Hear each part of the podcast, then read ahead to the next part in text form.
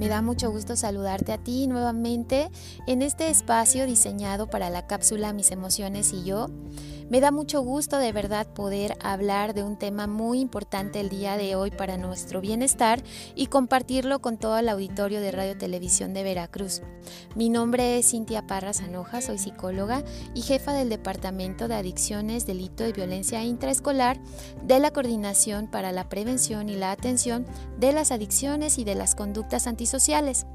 Hoy es viernes y cerraremos la semana hablando del tema que ya hemos trabajado en días anteriores. Seguiremos hablando de los límites, pero ahora relacionados con el valor del respeto.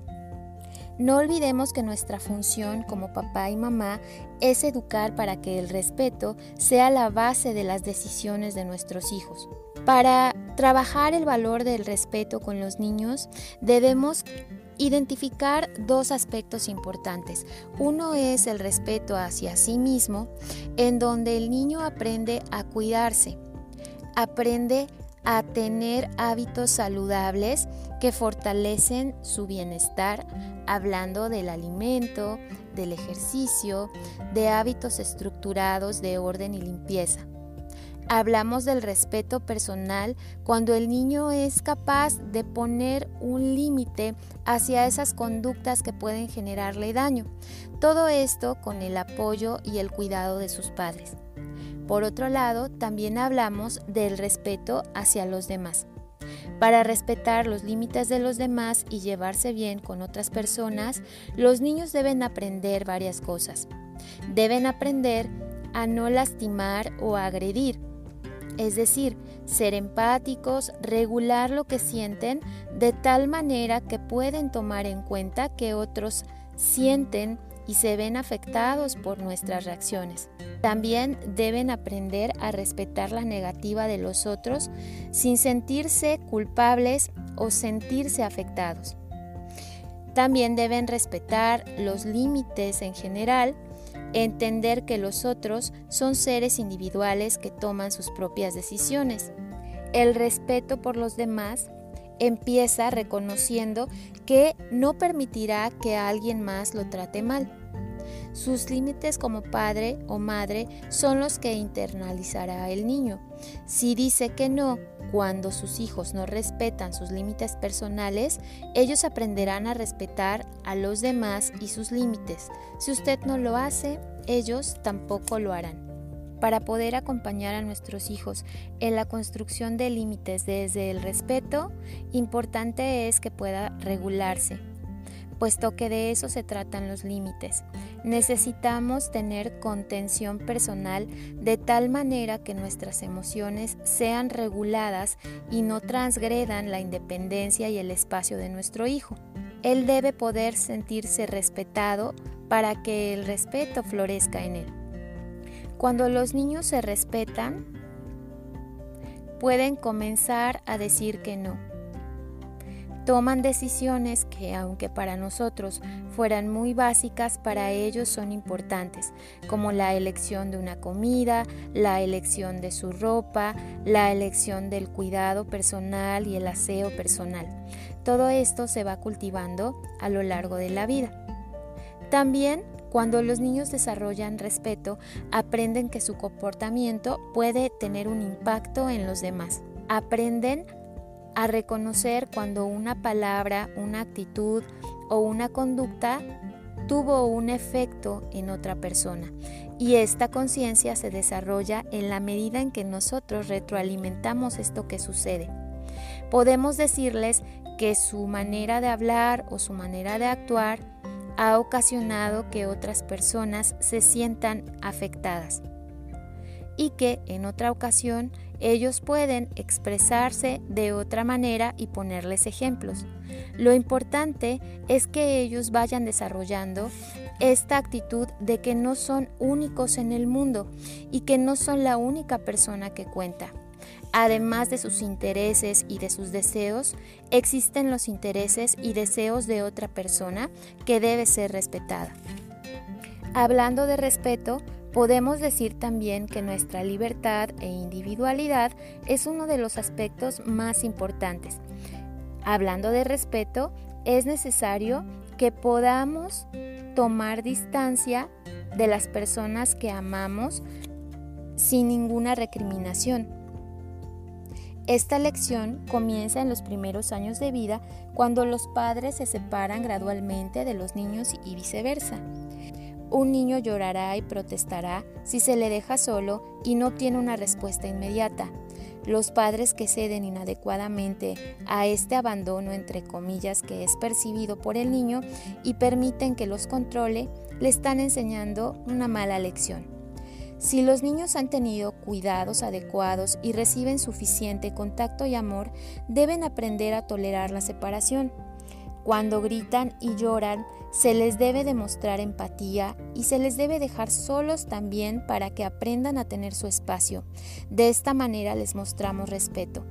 Aprenderán a aceptar su individualidad y a disfrutarla al tiempo que se ven forzados a manejarla. Esto no significa que se deba abandonar un niño con una necesidad verdadera, especialmente cuando se trata de niños muy pequeños.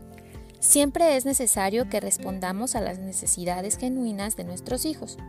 Cuando se satisfacen las necesidades, los niños también tienen que aprender que en ocasiones van a estar separados de la persona que aman y que eso forma parte de la vida.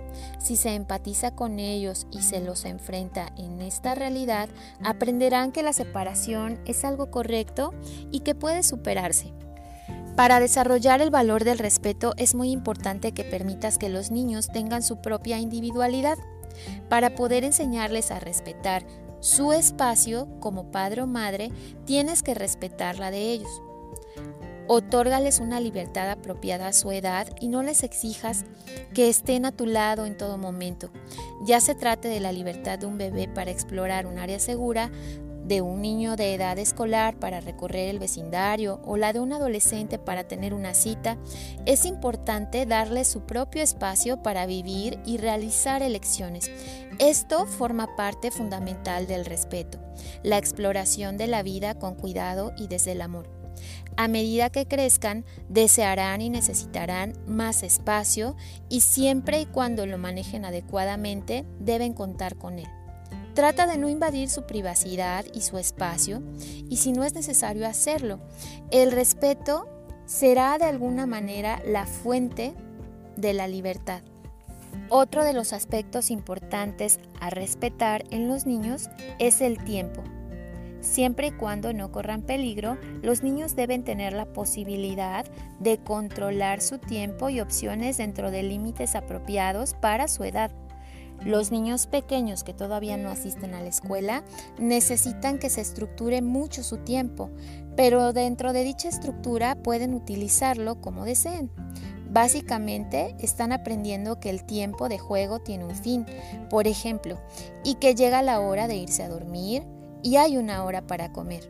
Los niños en edad escolar, por otro lado, aprenden que pueden jugar luego de haber realizado su tarea los adolescentes deben programar su propio tiempo, pero los límites los obligan a programarlo mejor.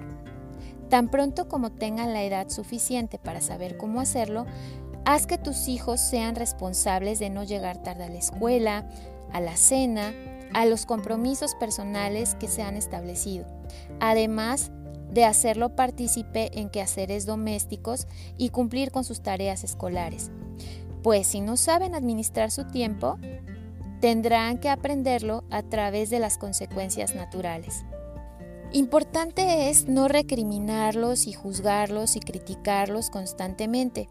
Recuerda que los límites temporales solo son reales si uno permite que sean reales para el niño. La reprensión constante y estarles recordando lo que tienen que hacer constantemente no ayuda. Recuerda que tú no eres un reloj.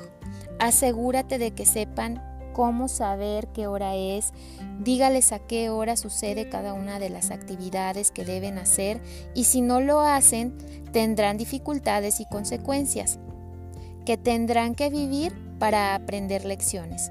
El respeto les enseña a los niños que el mundo no les pertenece únicamente a ellos y que es necesario compartirlo con los demás. Aprenden a ser buenas personas y a tratar a su prójimo como les gustaría ser tratados a ellos. No siempre obtienen las cosas a su modo y no se sienten mal si eso no sucede. Pueden tolerar el hecho de no poder cambiar un límite. Pueden escuchar una negativa sin pelearse y pueden soportar que otros tengan vidas separadas de las suyas. Entonces, es necesario que invirtamos tiempo suficiente en que el valor del respeto se construya partiendo del respeto personal a los intereses, a los deseos, siempre salvaguardando la integridad y la seguridad de nuestros hijos. Espero que esta cápsula haya sido de utilidad y puedas aplicarlo a tu vida cotidiana y en tu dinámica familiar. Ha sido todo en esta sección de mis emociones y yo. Espero que todo lo que hayas aprendido puedas llevarlo a casa para mejorar tu dinámica familiar. Nos escuchamos en la próxima de esta emisión, Mis emociones y yo. Ha sido un gusto acompañarte. Hasta la próxima.